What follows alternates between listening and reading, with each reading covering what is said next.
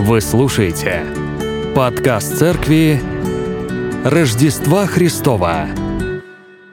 Я должен начать прежде всего э, с того, что моя проповедь имеет в своем основании то представление, которое мы слышали в прошлое воскресенье от Павла, который передавал слова Павла.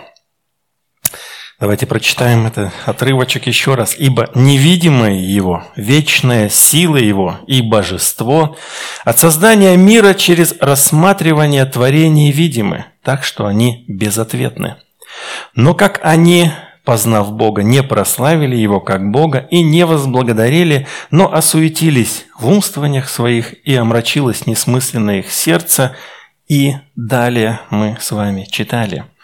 Невидимые вечная сила, невидимые божество. Здесь в Римлянам 1.20 в, этой, в этом отрывке божество э, может быть выражено более лучшим, может быть, переводом для нас это факт, что Он есть Бог. Или действительно Бог. Иными словами, вечная сила Его и того, что Он есть Бог. Это невидимое видимо. Если внимательно рассмотреть творение, то увидишь. Поэтому всякий человек неизвинителен. У нас здесь безответен, хороший перевод неизвинителен перед Божьим судом. Ему нечем будет оправдаться. Не сработает даже такой аргумент, которым ранее вводили в совестливое состояние верующих в церкви, пытаясь призвать их к благовестию. Но представьте, что предстанет ваш сосед перед судом Бога. А на той стороне, ну, вспоминаем притчу о Лазаре, помните, а на той стороне Лазарь ну, на лоне Авраама, да, то есть а на той стороне вы и Господь. Увидит твой сосед и скажет, пальцем на тебя ткнет и скажет Богу, ну вот он во всю мою жизнь ничего не рассказал мне. Поэтому суди его тоже. Так вот, даже если будет так, даже если вы своему соседу ничего не рассказали, то, как говорит Писание в этом отрывке, доказательная база есть и без вас.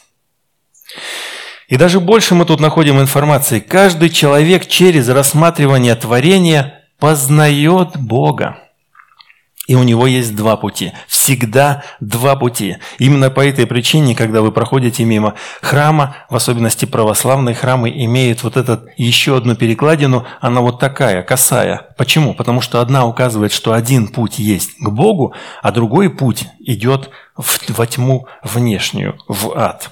И вот всегда есть два пути, перед которым стоит человек. Поклониться Богу или же поклониться идолу, отвергнув величие Бога.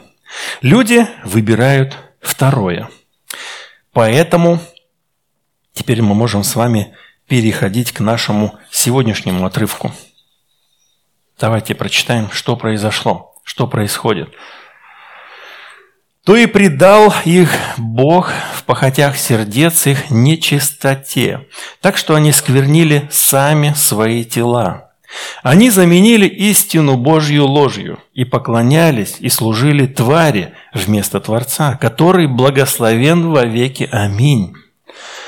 Потому предал их Бог постыдным страстям. Женщины их заменили естественное употребление противоестественным. Подобно и мужчины, оставив естественное употребление женского пола, разжигались похотью друг на друга. Мужчины на мужчинах, делая срам и получая в самих себе должное возмездие за свое заблуждение. И как они не заботились иметь Бога в разуме, то предал их Бог превратному уму делать непотребство.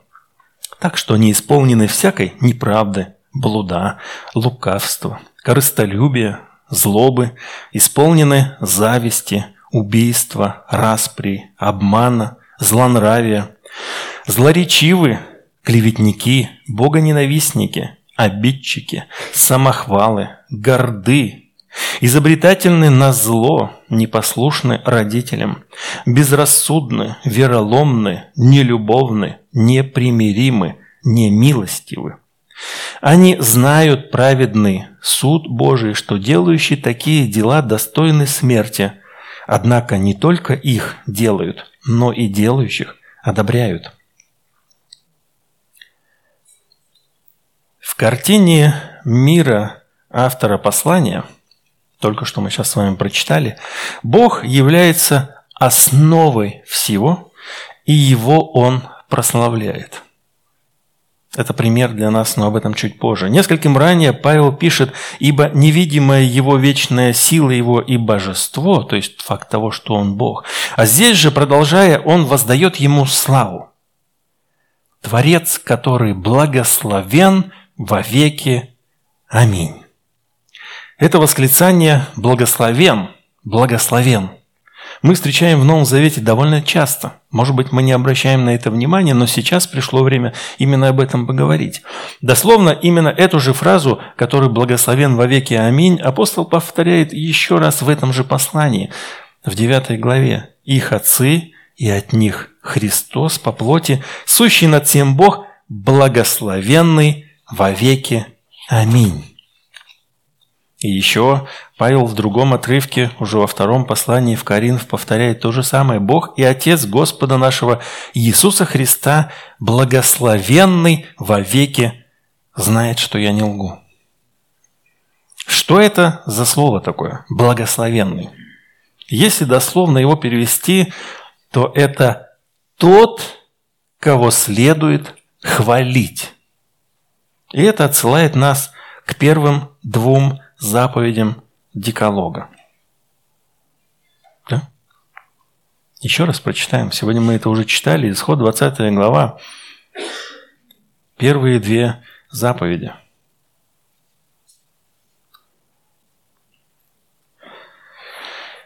«Я Господь Бог твой, который вывел тебя из земли египетской, из дома рабства. Да не будет у тебя других богов пред лицом моим.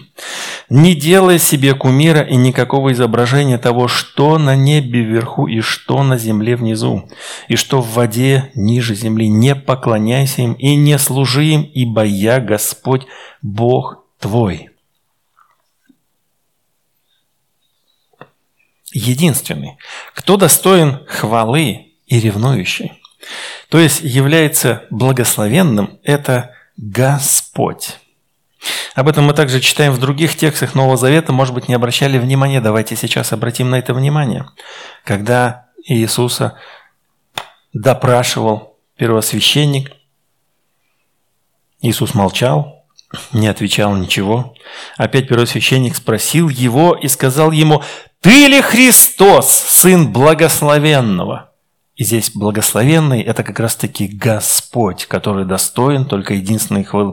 Когда Он сказал «ты говоришь», все, Он разодрал на себе одежды. Почему? Потому что все, Он подтвердил тождественность с Богом благословенным, с Яхве. в другом отрывке в Евангелии мы читаем, «И Захарий, отец его, исполнился Святого Духа и пророчествовал, говоря, «Благословен Господь Бог Израилев, что посетил народ свой и сотворил избавление ему». И мы с вами также видели во втором послании в Коринфе, в Ефес, апостол Павел пишет, «Благословен Бог и Отец Господа нашего Иисуса Христа, Отец милосердия и Бог всякого утешения» Благословен Бог и Отец Господа нашего Иисуса Христа, благословивший нас во Христе всяким духовным благословением в небесах. Благословен Бог и Отец Господа нашего Иисуса Христа, по великой своей милости возродивший нас воскресением Иисуса Христа из мертвых к упованию живому. Это уже апостол Петр говорит. То есть для них слово «благословен» постоянно на устах и очень и ясно происходит отождествление с тем, кто действительно достоин хвалы, то есть Бог. И в качестве быстрого примирения, применения отметим для себя следующее. Познав Бога, необходимо Его прославить. и поклоняться только Ему одному. И только Он один достоин хвалы, только Он один благословен. Это значит, что мы должны быть более чуткими к тому, что занимает центр нашей жизни. В центре должен быть Творец, который благословен вовеки, и церковь подтвердит это. Аминь. Благословен вовеки. Аминь. В этом отрывке я вижу, что апостол а, Павел жирной такой чертой прочеркивает идею, как бы на, на которую нанизывает все остальное. И идея это в том, что Бог властитель.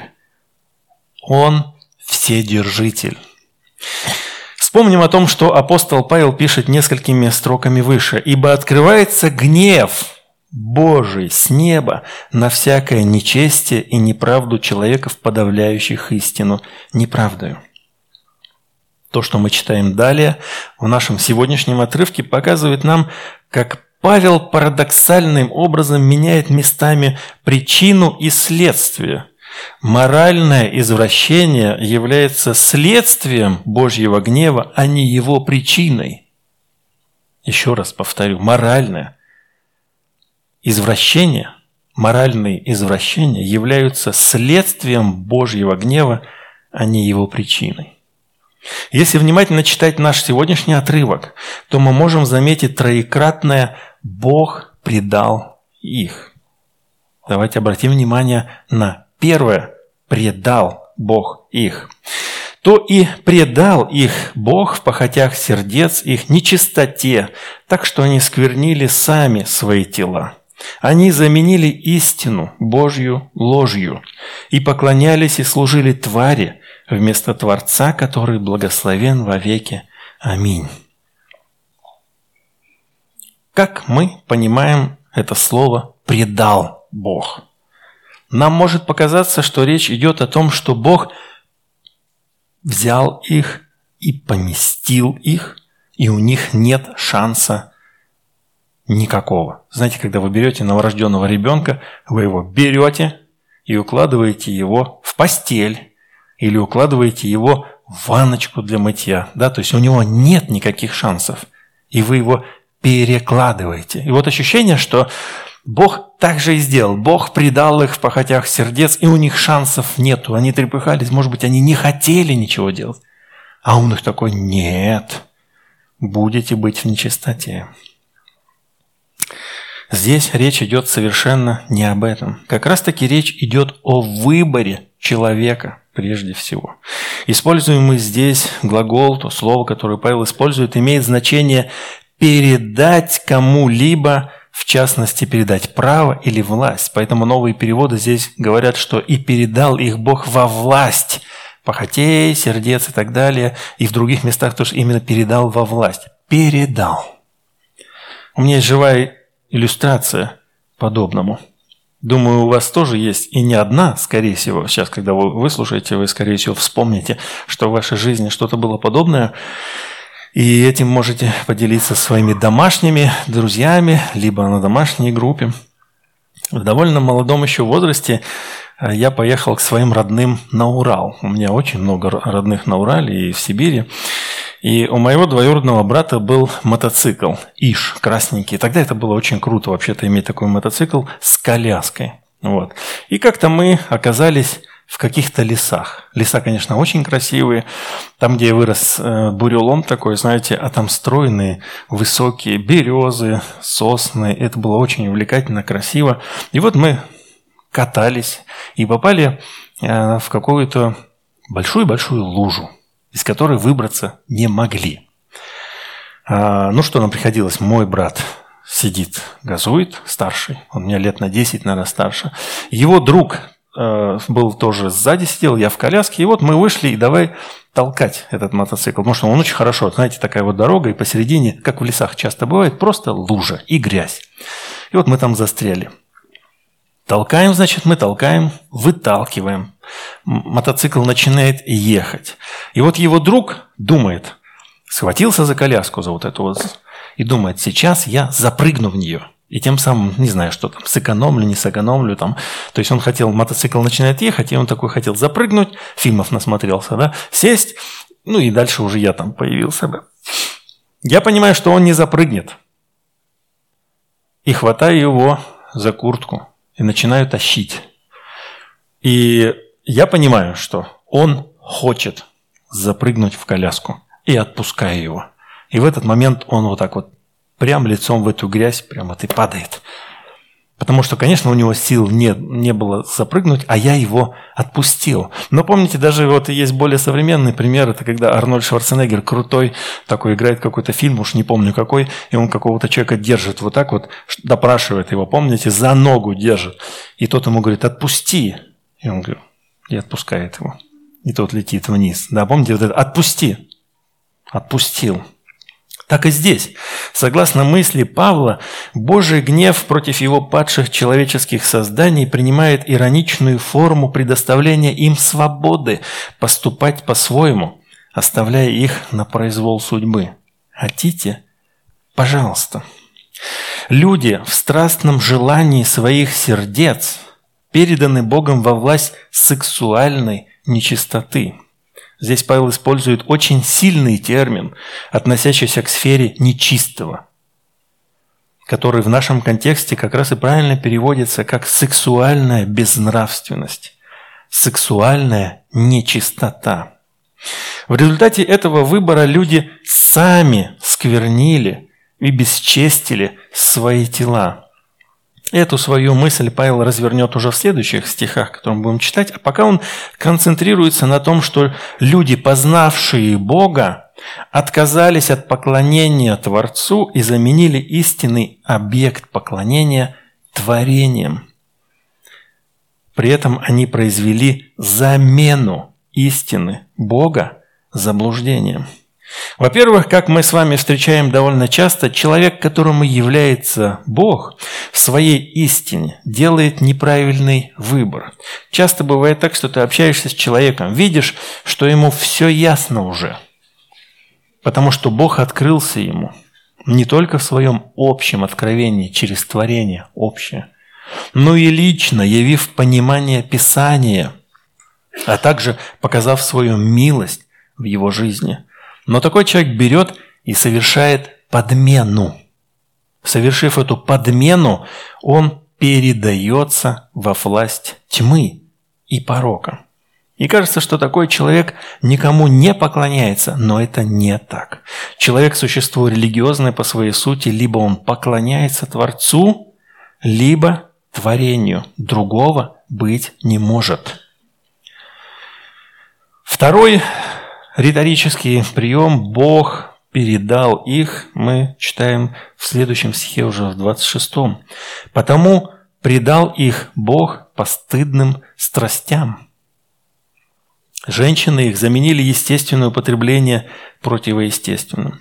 Подобные мужчины, оставив естественное – употребления женского пола разжигались похотью друг на друга, мужчины на мужчинах, делая срам и получая в самих себе должное возмездие за свое заблуждение. Они сделали свой выбор. Поэтому Бог передал их во власть нечестивых желаний. В Новом Завете для определения желаний, страстных желаний, мы встречаем два слова. Извините за мой греческий. Эпитюмия и пафос – Звучит как пафос. Так и есть это пафос. Оба обозначают страстное желание. Если эпитюмия – это более активное, осознанное желание, к примеру, когда ты желаешь и достигаешь. Я хочу есть мороженое. Я протягиваю руку, беру мороженое и ем мороженое. Это эпитюмия, это страстное, активное желание – Патос, который здесь как раз-таки используется апостолом Павлом, это пассивное, неуправляемое желание. Кстати, есть такой город Пафос на острове Кипр. Страстное, непреодолимое, влекущее желание. Активное действие, когда ты плывешь к цели, как я сказал, достигаешь ее. Пассивное – это когда ты отдан во власть стихии. Ты не можешь управлять ситуацией, тебя влечет течением. Пару лет, пару десятков лет назад мы были э, в широкой балке, где произошло как раз это событие, э, где поднялся смерч, поднес, понес воду наверх и всю эту воду сбросил, и таким образом получилось очень большое наводнение. И мы были свидетелями того, как и люди оказались в этой стихии, и часть людей уже даже были вынесены а, в море, и они находились метрах в двухстах, их там человек сто, наверное, было, вот они пытались выжить там, и мы это все видим, они не смогли ничего сделать, потому что их вот так вот вынесло. Но когда ты приходишь на этот берег купаться в обычное время, ты наслаждаешься активным плаванием. Но когда случается беда, то тебя несет, и ты ничего с этим не можешь сделать. Как я вам, может быть, уже рассказывал, был мой друг. Мы с ним вместе тренировались, и он был очень крепкий парень, но настолько крепкий, что не функционален был. И когда он поехал на, на океан, по-моему, Индийский океан был, да, его течением, вот это рип-течение называется, да, которое на 50 метров тебя забрасывает, а потом оно пропадает. Но он начал с ним бороться, и он попал в стихию, и там же и погиб потому что он был нефункционален, но суть не в этом, суть в том, что его понесло. И это стихия, которую Бог создал. К слову о творении, когда мы попадаем в нее, нас влечет, мы ничего не можем сделать. Это иллюстрация вот этой страсти, в которую человек попадает и не может ничего сделать. Любите ли сладкого? Замечали ли вы за собой, когда вы начинаете кушать что-нибудь сладкое, вы не можете остановиться? Почему вы не можете остановиться? Вы продолжаете жрать сладкое, вы уже не кушаете, вы уже его жрете, извините за выражение. Хочу, могу дать совет. Пойдите, прочистите зубы, прополоскайте, чтобы вот это с рецепторов ушло, раздражение, и тогда будет все нормально. Тогда уже не будет, не будет так хотеться. Это ключ. Вечером почистите зубы, умойтесь, и уже не пойдете кушать. Не факт, конечно, но у меня это так получается. Так вот, греховная природа такой мощью увлекает отвергающего Бога человека, что он уже ничего не в состоянии сделать, он плывет в потоке греховных желаний. И далее Павел подробно описывает гомосексуальную практику, которой предавались люди с древнейших времен. Здесь можно задать вопрос, почему в этом описании – гомосексуальной практики женщина стоит первой. Никогда не задумывались? А подсказку мы находим в послании к Тимофею, того же автора. «И не Адам прельщен, но жена, прельстившись, впала в преступление». Павел возлагает вину первородного греха на женщину, и здесь мы с вами видим один из отсылов книги «Бытие», определяя ее место в обществе. Она первая, в грехе, и этим самым определяется ее место в обществе. Этот порядок в современном нашем обществе активно обсуждается, пытаясь сделать женщину во всех смыслах равной мужчине. Об этом мы когда-нибудь поговорим в следующий раз, так как сегодня это не предмет нашего обсуждения. Женщина первой согрешила, поэтому Павел возлагает на нее здесь ответственность замены естественного Божьего на подмену противоестественного. Как он говорит, они заменили истину Божью ложью. И здесь мы читаем, женщины их заменили естественное употребление противоестественным. И мужчины, и женщины оставляют естественное сексуальное употребление противоположного пола и занимаются сексом друг с другом. И попытка ЛГБТ-лобби подменить смысл данного отрывка с треском проваливается. О чем речь? Павел здесь пишет, заменили естественное употребление противоестественным. И внимание на слово противоестественное. В греческом это парафизик. Парафизик, давайте так скажем, парафизик. И предпринимается попытка доказать, что здесь нет речи о негативных никаких действиях. Если вы гетеросексуальны, то для вас это парафизик, понимаете? Но в смысле, это вот для вас противоестественно. А для них, для кого это естественно? Для них это естественно. Но это не так. Они, они пытаются здесь, в раннюю церковь, вложить то, что хотят рассказать нам сегодня, здесь и сейчас. Не было такого. И они хотят сказать, что парафизик не относится к природе человека и точно не относится к сексуальности. Однако, как показывает анализ древней литературы, именно вот этот парафизик относится к гомосексуальным контактам. И читали, читатели послания, которое читает сейчас вместе с нами, они были знакомы с таким словоупотреблением. Плутарх, Платон, Дион Хризостом, Иосий Флавий, Филон – все они использовали парафизик для обозначения порочного однополого секса. Да, они его осуждали, и они обозначали его именно как парафизик противоестественно. И дальше описывая, что это такое. Поэтому то, что мы сейчас говорим, гомосексуальная связь, они просто говорили парафизик. Или парафизик. Может быть, и можно было бы пойти здесь дальше, но Павел настолько яркими красками рисует картину, что невозможно не обратить внимание на то, как он это делает. В... Сделаю немножко свой перевод этого текста. Описывая отношения мужчин с мужчинами, он дословно пишет следующее. «Пылая сильным сексуальным желанием друг к другу, мужчины совершают непристойность с мужчинами». Какая же гомосятина. Ну что поделать? Это часть нашего отрывка, и необходимо это читать, обсуждать, делать выводы и правильно применять. Да знаете, я вырос в стране, в которой не было секса. Как-то дети появлялись, но секса не было. И, соответственно, не было однополого секса. Попросту об этом даже услышать было невозможно. Уже в подростковом возрасте я слышал об этом и сильно удивлялся. Как так-то вообще? Ну, ты же этого не видел, ты просто об этом слышал, потому что как так? Наверное, это и невозможно вообще. Так вот, апостол Павел жил и писал христианам, которые жили примерно в таком же обществе, в каком мы сейчас с вами живем.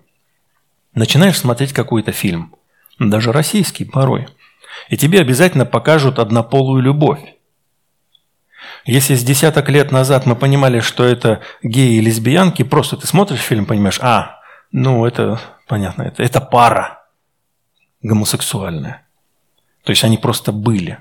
Фильм или в сериале они просто были. То сегодня нам с экранов зарубежного кино демонстрируют то, как они, и здесь я цитирую Писание, пылая сильным желанием друг другу, страдают, мучаются – ухаживают друг за другом, ревнуют и, конечно же, как они совершают непристойность друг с другом.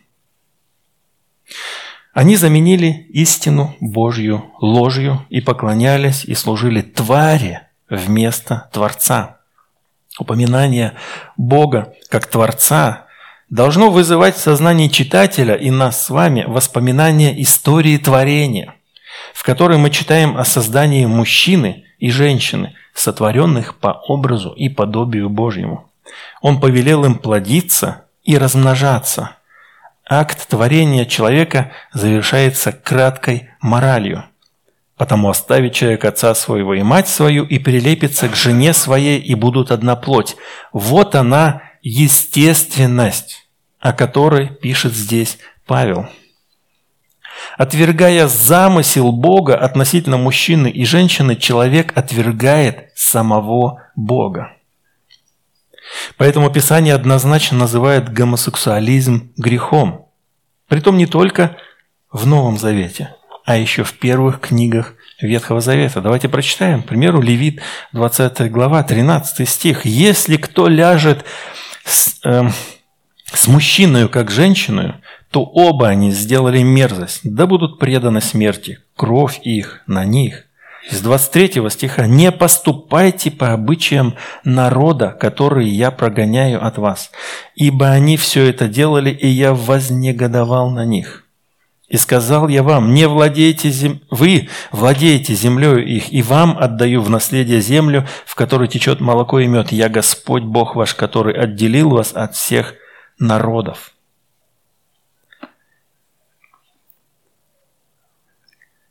Гомосексуалисты жили там. И когда народ израильский приходил в Палестину, Бог им сказал, не делайте того, что делает этот народ.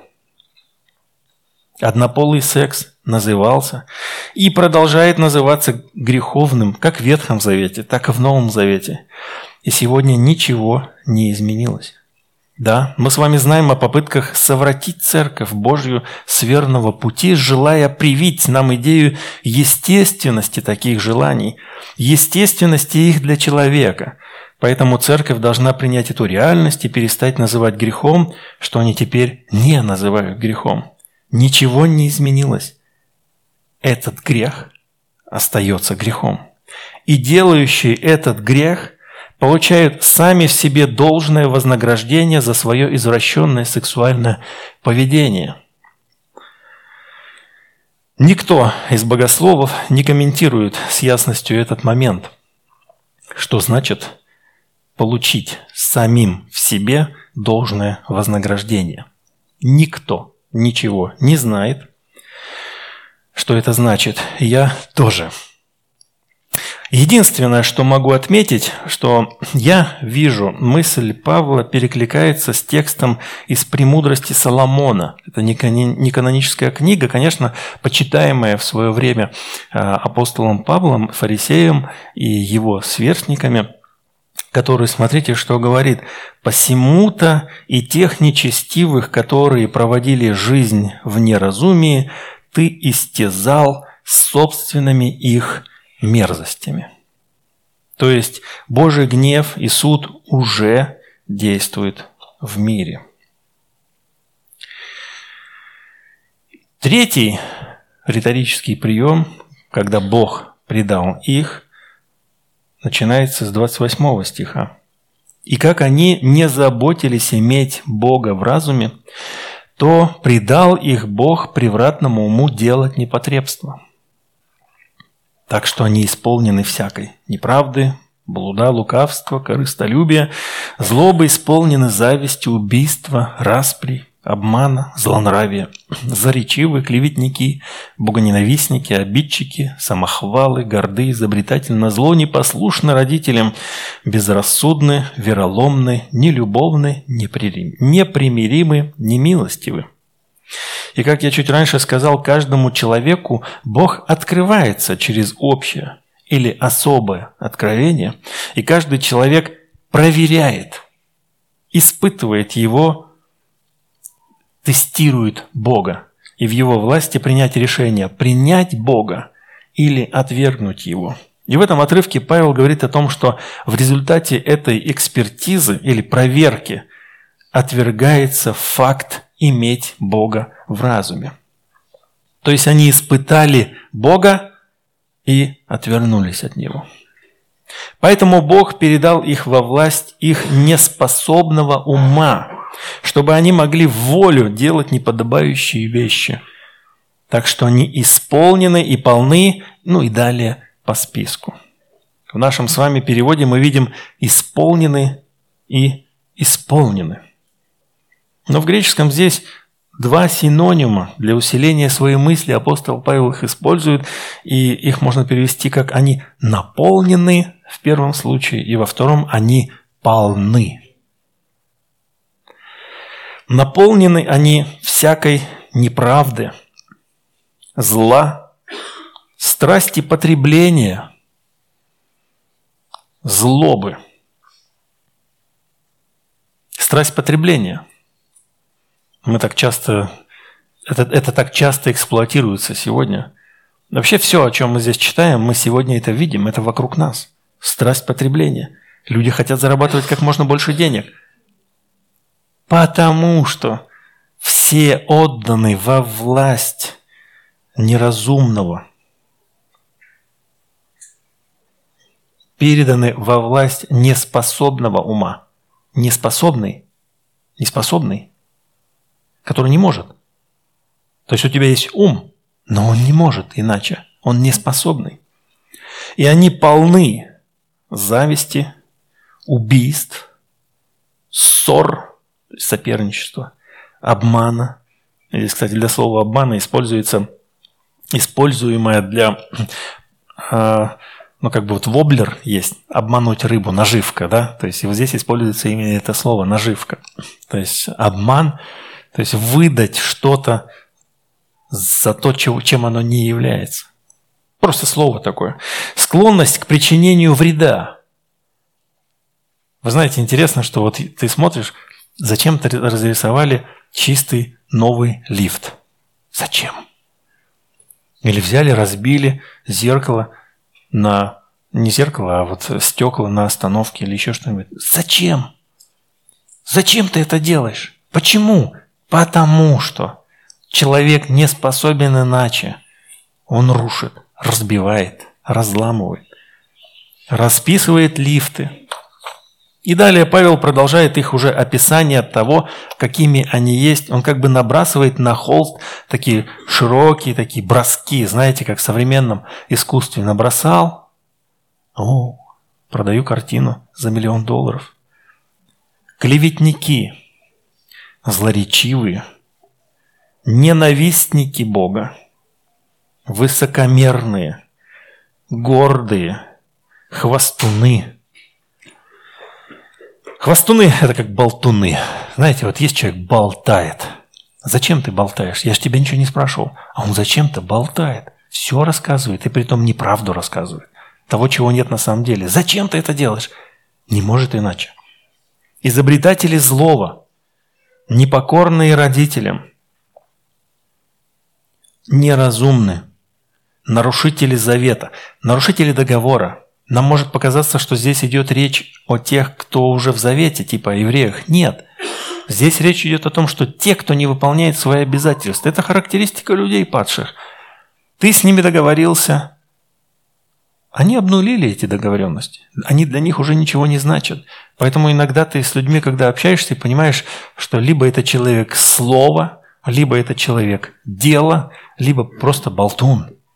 И помните, когда Иисус говорил, пусть ваше слово «да» будет «да», а «нет» будет «нет». Это как раз таки об этом. Поскольку люди являются нарушителями своих обязательств, и поэтому они начинают уже, когда ты им не веришь, что человек уже много раз тебя обманул, подвел, и он говорит, я Богом клянусь, небесами клянусь, мамой клянусь. Бог ему говорит, не надо клясться ничем. Пусть твоя жизнь будет такой, чтобы когда ты говоришь «да», тебя послушали и сказали, окей, хорошо. Он сказал да, но это значит да. А если он сказал нет, ну значит нет, значит цельная, ясная личность. Не способны любить. Да, он здесь использует именно такой вот, видите, не любовный, а здесь не способен любить. Поэтому мы видим, как мать или отец оставляют близких, оставляют детей. Они не способны любить. Иногда смотришь, отец просто оставил или беременную женщину, или мать с ребенком. Нет, она понятно, она сама заслужила. Надо женщину любить, но если ты ее не любишь, не в состоянии, да, то ее надо прощать, когда у нее гормоны играют, когда она говорит, выйди из моего дома. Потому что когда первого ребенка рожают, крыша едет у всех, ну, у женщин в частности, да, и тогда тяжело очень. Но потом они, они поступают, как будто бы нету этой женщины и этого ребенка, или второго ребенка, или третьего ребенка. И как ни в чем не бывало, человек уходит, он не способен любить. Он уходит во вторую семью. И во второй семье тоже не способен любить. Ладно, отцы. Но такое же происходит и с матерями. Поэтому Бог говорит, даже если мать оставит своего ребенка, я никогда не оставлю. Потому что это извращение. Это извращение того, что Бог заложил в человека, эту способность заботиться, сопереживать и нести ответственность. Поэтому мать оставляет своего ребенка. Просто спокойно, вы знаете. Слушайте, я хочу оставить ребенка в роддоме, вы не хотите его забрать? А, заберете? Ну хорошо. Это обычный диалог, свидетелем которого и я был, в частности. И вы знаете, я как-то спокойно на эти реагирую. Представляете, да, то есть казалось бы, ты должен быть в шоке, да как так? А ты такой, ну, да, нормально, хорошо, и этого заберем, и этого оставляешь, и этого пристроим. Нельзя рассматривать все эти три риторические группы, которые объединены вот этим «Бог передал», как изолированные, то есть только лишь гомосексуалисты или только лишь вот то, что мы сейчас видим описанные, да, то есть неспособные люди. Это все три грани одного и того же. Это описание темной сущности, отвергающих Бога людей. И когда мы с вами дальше пойдем, мы с вами поймем, что, конечно же, здесь он описывает а, людей, не знающих Бога совершенно, то есть язычников. И поэтому, когда он обращается к верующим, верующие могут сказать, что ну, конечно, как и мы с вами, да? Но вы же почитаете, это же не про нас. Ну да, в прошлом могло быть такое, но сегодня-то это не про нас. И такие превозноситесь. И тогда апостол Павел опускает на землю превозносшихся. Он говорит, а кто ж ты такой человек-то? И об этом уже в следующее воскресенье нам об этом расскажет Вадим. Павел описывает таков портрет человека, который отверг Бога. Такими были и мы с вами. Но милостью Бога спасены, очищены кровью Иисуса Христа и оправданы. Да будет благословен Бог наш Вседержитель. Аминь. Но на самом деле апостол Павел продолжает и говорит, что на самом-то деле все намного хуже. Они не просто это делают, они еще учат злому других. Они знают праведный суд Божий, что делающие такие дела недостойны смерти, однако не только их делают, но и делающих одобряют. То есть те, кто протестил и отверг Бога, они создают благоприятную среду для распространения греха. Знаете, есть, можно создать благоприятную, ну сейчас это называется экосистема. Да, то есть, к примеру, все твои устройства объединены в некую экосистему. И ты приходишь домой и говоришь, включите мне свет, или сработает тот или иной сценарий, или ты знаешь точно, что твой iPhone, он, он закрыт, и ничто из внешней не войдет, и не, не должно его заразить, как минимум, да? Или ты знаешь, что Android, он не является частью какой-то экосистемы, что он настолько дырявый, что могут даже тебе сообщения туда отправить, его прочитать, и увести у тебя все, что хочешь потому что нет экосистемы, поэтому ценится экосистема как безопасность. Когда ты имеешь семью, я воспитался в хорошей экосистеме, то есть хорошая атмосфера, хорошая всегда мир, всегда покой, всегда забота отца о семье, о матери. Хороший пример. А иногда создается другая а, культура, скажем так. Поэтому, когда мы говорим, что церковь должна расти, формироваться, развиваться, прежде всего речь идет о формировании культуры, некой экосистеме, которая будет воспроизводить положительное, но может быть негативная культура, которая провоцирует воспроизводить неправильные вещи. Мой отец крайне редко употреблял крепкие спиртные напитки, да и вообще алкоголь. И тема алкоголя не была запретной в нашей семье, потому что, знаете, бывает так, что «Никакого алкоголя! Мой отец был алкоголиком, и ты пить не будешь!» Знакомо, да? Это часто такое бывает. Но у нас такого не было. То есть там у нас и, и вот, э, если там я помню, стояла бутылка водки, э, и иногда когда-то что там, я даже не знаю, когда потихонечку уменьшалось в течение полугода там, наверное, да? А, родители в принципе как бы не пили, и примеров особых не было в моем окружении, так, чтобы, знаете, что-то там, ну, в моем, в ближайшем окружении. Вот. И понятное дело, когда ты подрастаешь, то появляются люди, которые тебе все рассказывают. Они тебе рассказали о гомосексуалистах, ты такой, а еще они тебе курить сказали, там, слушай, вот видишь, все курят, давай попробуем. Я вам не скажу, когда я попробую. ибо мне совсем не надлежит об этом говорить. Так вот, были люди, которые э, и про алкоголь же тебе рассказали, и говорят, это круто. На улице, да, они рассказывали. И мы, будучи подростками, умудрялись на самом деле выпить. Да, мы умудрялись выпить, дети, простите меня, мои. И частенько это делали, знаете где? Вот вы вовеки не догадаетесь. Мы это делали в доме моих дяди и тети. То есть сестра моего отца, тетя, ее муж. Вот. Их была философия следующей. И они создавали соответственную культуру. Пусть их сын пьет дома, нежели где-то там на улице и не валяется под забором. Вот такая у них была философия. Поэтому они устраивали празднование у себя дома, приглашали друзей их сына, то есть моего двоюродного брата.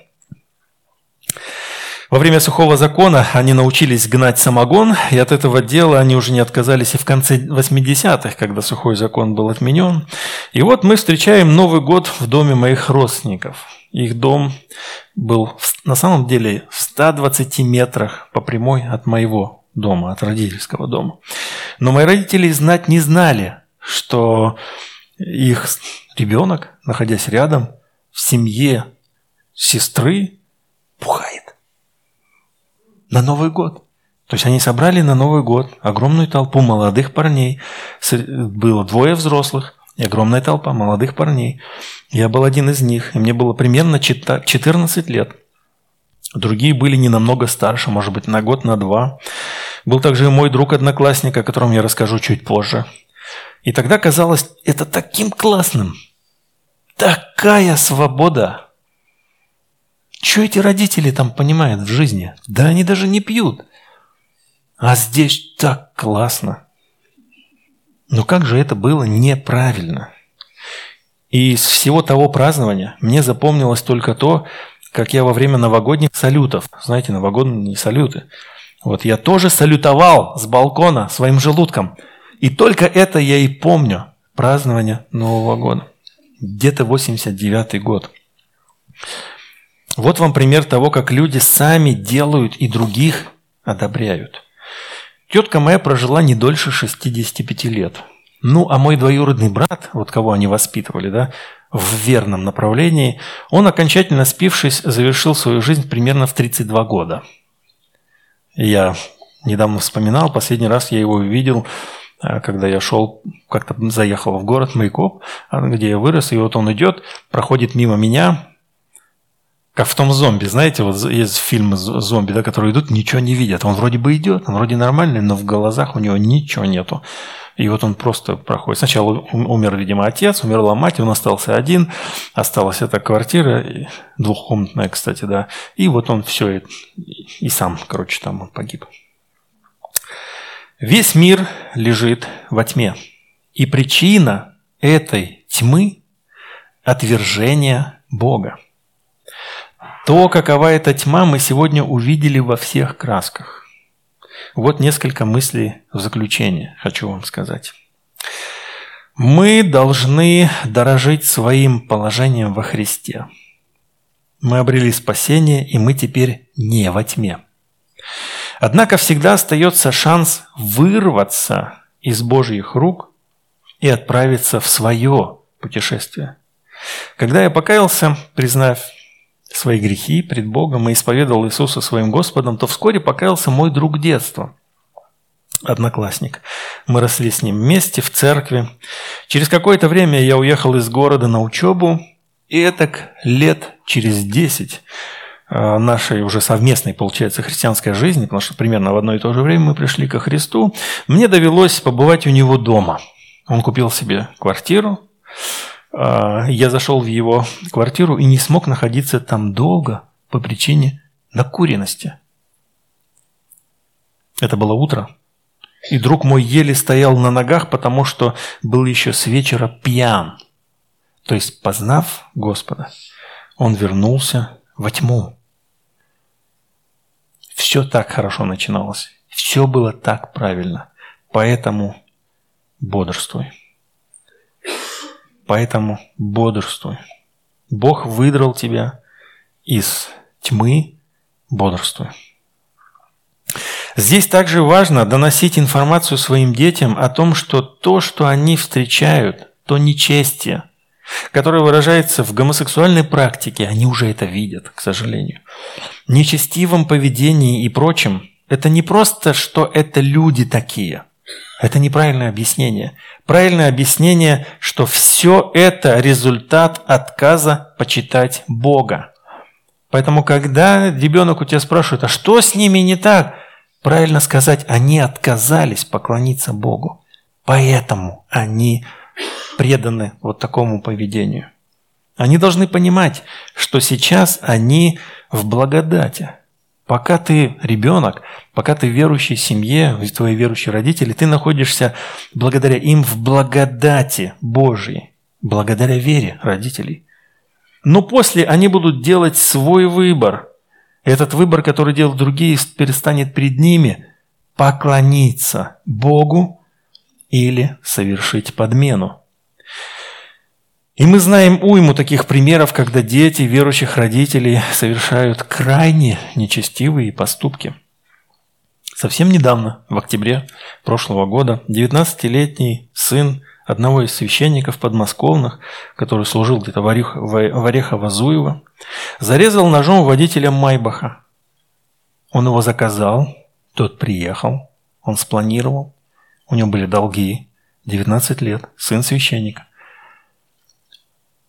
заказал дорогого водителя, как у нас Саша, помните, водил Майбах? Вот такого водителя заказал, такую машину.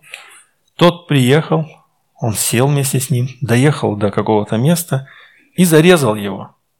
Зарезал его, выбросил его на обочину и погнал в Краснодар. И хотел в Краснодаре продать машину.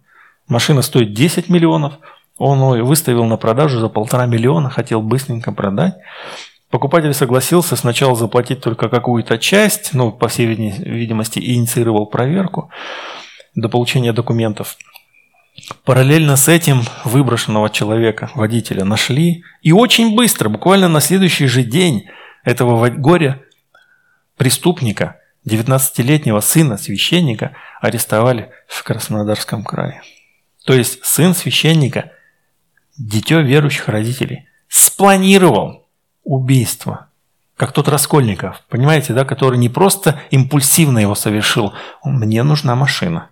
Человек – помеха. Ты берешь нож и понимаешь, что этим ножом ты убьешь. Ты делаешь заказ, человек приезжает, ты с ним уже едешь какое-то время, ты смотришь на него и понимаешь, что ты его убьешь. Помните, там в этом перечислении есть полны убийств или изобретательны на зло эта характеристика. Поэтому дети, которые еще не знают Христа, которые живут в благодати Божьей, знайте, что перед вами будет выбор. Либо признать и поклониться и прославить Господа, либо произвести подмену. Подмена может быть любой. А тем, кто еще находится во тьме и кого влечет бурным потоком порока, я предлагаю встать на твердую почву Божьей благодати. Гнев Бога открывается против всех, кто не признает и не чтит Бога. Но вы можете обрести спасение от этого гнева и вечную жизнь. Для этого необходимо осознать себя грешником и пожелать раскаяться в грехах своих. Сделайте это сейчас. Сделайте это сегодня. Таков мой призыв. Поднимемся, будем молиться.